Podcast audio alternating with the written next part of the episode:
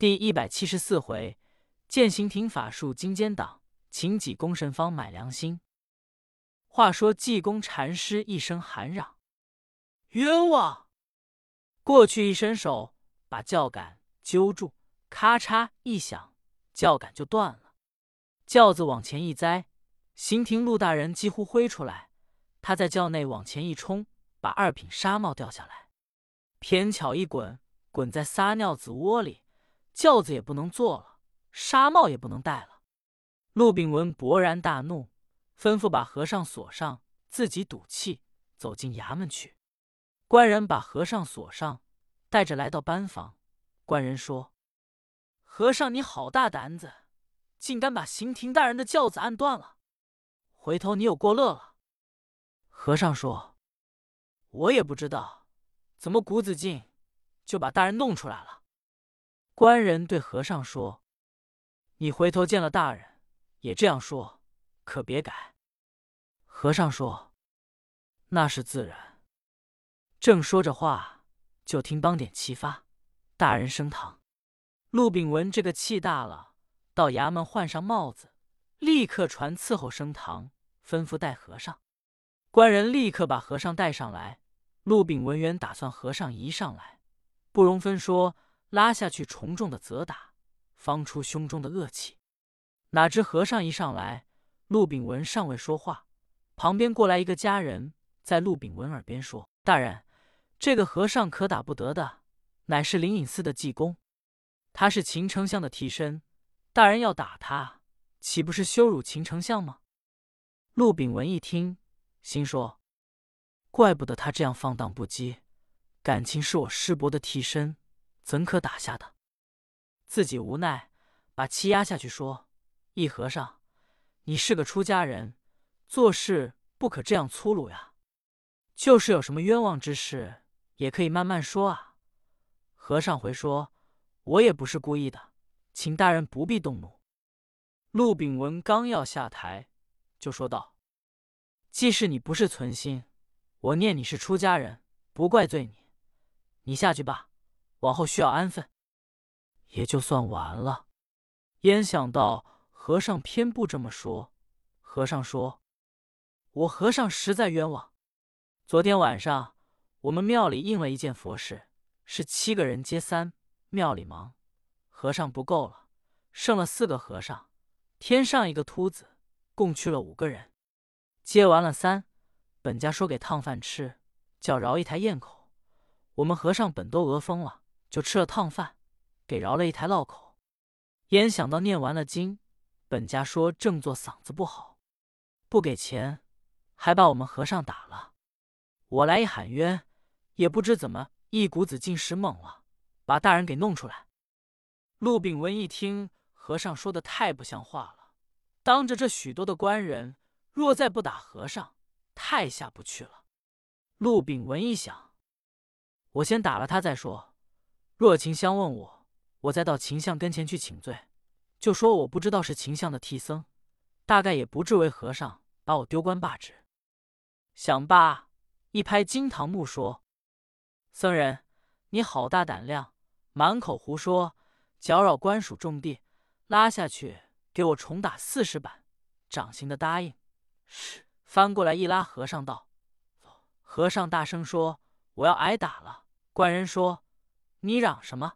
和尚说：“我要嚷。”官人把和尚拉下堂去，按倒就地，一个骑着和尚的脖子，一个按着腿。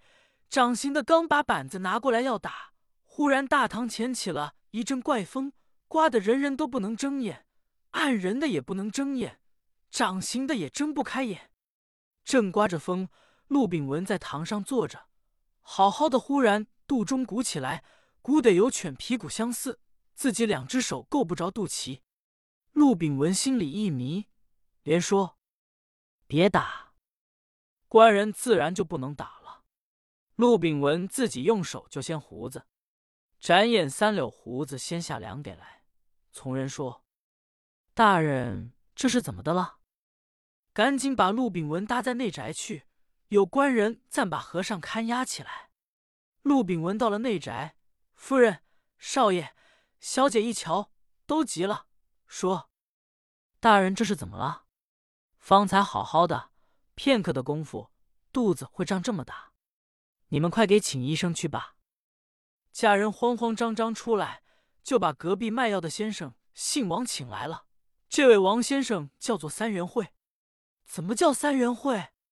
只因他给治好了三个人，一个牙疼，一个长大疮，一个长痔疮，三个人都是他治好了后，三个人给他挂了一块匾，写的是“三元会”，故此众人都叫他三元会。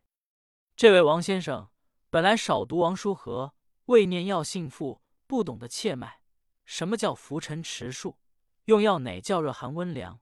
何为五脏六腑？乃论阴阳五行，一概素常，就是糊弄饭吃。今天把他请到内宅，陆炳文在帐子里伸出手来诊脉。夫人、小姐、婆子、丫鬟都在屋中为事，得病不必一家。王先生听说肚子大，他错疑是姨奶奶分娩急。本来陆炳文的手十指尖尖，王先生把一家的规矩都忘了。一进门应该望闻问切，他也不问是谁。伸手一诊脉，装模作样半天。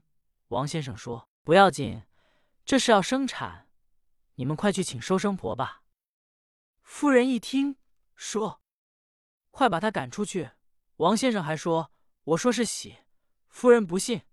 夫人说：“这是我们大人。”王先生一听，没得说了，被家人把他赶出去了。夫人说：“你们这些奴才，没有能办事的。”请这样的狗先生，快出去请名医去。家人说，临安城就有两家名医，一位赛叔和李怀春，一位只下活人汤万方。夫人，少爷说，不拘把哪位请来都行。家人夫又去了，少时把赛叔和李怀哲请到，他给刑庭诊脉，说大人这个肚子可奇了，我看六脉平和，内里十二经并没有病。这个肚子我瞧不了。夫人说：“先生瞧不了，谁还能瞧得了呢？”望求先生指示。李怀春说：“我看不了。”汤万方也看不了。就有一个人可能治，手到病除。夫人说：“谁啊？”李怀春说：“灵隐寺的济公长老。前者我在秦相府看病，二公子秦环的这大头瓮，我也瞧着脉里没病，就是济公治好了。”非请他老人家来，别人治不了。家人在旁边言道：“灵隐寺几癫僧在我们衙门班房锁着呢。”李怀春说：“原来如是，快去请他。”夫人问：“为甚锁着？”家人就把方才之故一说。夫人说：“你们快把和尚请来，只要把大人的病治好，我的主意把他放了。”家人跑出来，到了班房。本来这个家人也不会说话。说：“和尚，我们夫人叫你进去呢。”和尚说：“你们夫人叫我，我怕落口舌，言言语语不好听。”家人说：“和尚，刮胡说，我们夫人叫你进去，是给大人治病。”和尚说：“治病呀，你告诉你们夫人，说我和尚刷了。”家人一听，说：“好和尚，你真找着要打，我就照你这话回去。”家人来到里面说：“回查夫人，和尚不来。”他说：“刷了。”夫人一听不懂这句话，说什么叫刷了？李怀春说：“夫人可以派少爷亲身去请，见了和尚说几句千寻活，和尚就来了。”官人说：“好，少爷你同家人请去。”少爷答应，连忙同家人来到外面，说：“圣僧。”你老人家慈悲慈悲吧！我父亲得了大肚子，求圣僧给治罢。和尚想，既是少爷你来请我，和尚就去给瞧瞧，可不定治的好治不好。和尚这才往里走，少爷先叫人把和尚的铁链撤去。话说这位少爷倒很恭敬，本不是陆炳文的亲儿子，是抱来的。他家里是大杂办，他这位夫人当初本是勾栏院的妓女。陆炳文原系四川人，带着三万银子来金乡市，他就在勾栏院一嫖，认识这个妓女，名叫翠红。陆炳文也没相识，把三万银子都花到翠红的身上，后来只落得分文皆无，连盘费都没有，也不能回家了。道